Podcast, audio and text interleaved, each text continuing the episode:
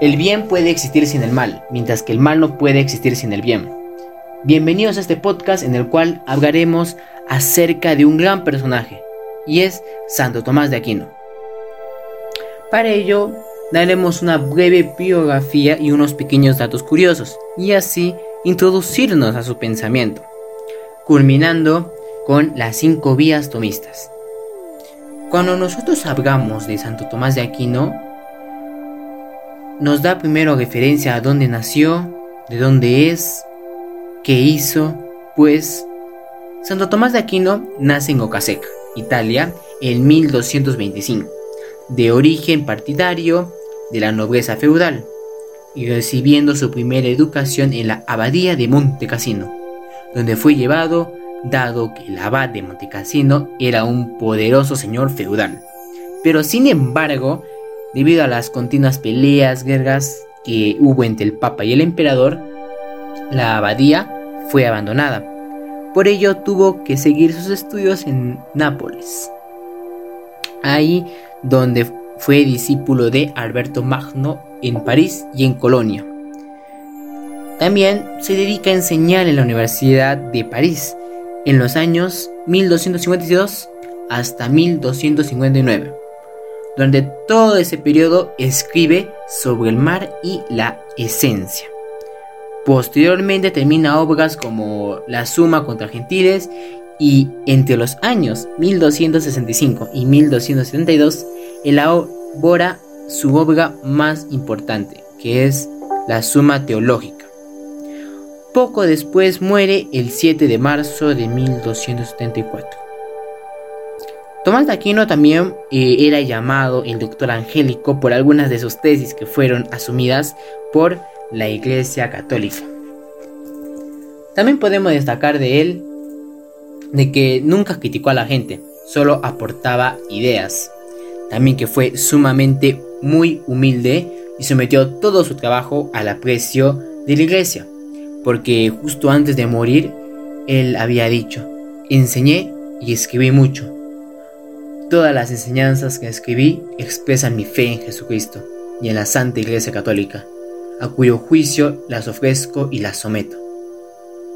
Un dato curioso que podemos mencionar de él es que le decían el buey mudo, ya que era muy callado y apenas hablaba. Ahora, ¿cuál será su pensamiento de este gran filósofo? Pues tuvo a Dios como tema central lo primordial. Después, la principal influencia recibida por Tomás de Aquino era Aristóteles. También valoró la experiencia sensible y el valor de la razón. También para él, eh, de hecho, lo que hace Aquino es cristianizar a Aristóteles y proponerlo como una autoridad para interpretar en la Biblia.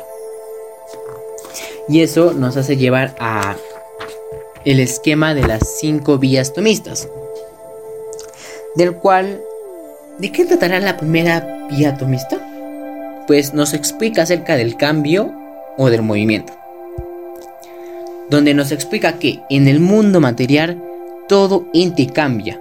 Ese cambio es debido a que otro ente es cambiado por otro y así sucesivamente. Pero esta secuencia no puede ser infinito porque lo contrario no va a existir eh, el primer ente, el segundo, tercero, cuarto y quinto y así sucesivamente. Luego, eh, en esta secuencia necesariamente debe existir una primera entidad que provoque el cambio, pero que no sea cambiada por otra. Por ello, este ente es Dios, el primer motor inmóvil. Y eso nos lleva a la segunda vía, que es de casualidad eficiente. Esto es algo parecido a la anterior, ahora hace referencia a la serie de causas eficientes que hay en un ente y otro. Todo ente tiene una causa eficiente que a su vez posee su causa eficiente y así sucesivamente. Porque necesariamente debe existir una entidad que sea la primera causa eficiente, pero que no esté causada por otra o por otros. Esa entidad es Dios, que es la causa incausada. Y eso nos lleva a la tercera vía, que es de la necesidad y contingencia. Nosotros sabemos que un ente material es posible que haya existido o no. Por ejemplo, eh, una mesa de madera pudo haber existido o no, pero su contingencia no es solo con respecto a Dios, que es prácticamente lo que queremos demostrar, sino también con respecto a un ente que en relación con el primero, en ese instante se muestra como necesario. Luego, que el mundo es contingente, pero esto es en relación a un ente necesario. Y ese ente va a ser también Dios. Y eso nos lleva a la cuarta vía, de los grados de perfección. Entre los entes hay unos que son más buenos que otros, o más verdaderos que otros. Esto ocurre a causa de su acercamiento o alejamiento del ente sumamente bueno y verdadero que necesariamente debe existir porque si no de lo contrario no sería posible referirnos a algo como más bueno o menos bueno o más verdadero o menos verdadero. Y de nuevo ese ente va a ser Dios, que nos lleva a la quinta vía, la última, de la finalidad o del gobierno del mundo. Observamos primero acá que en el mundo existe un orden en el que cada ente posee una finalidad, una razón de ser.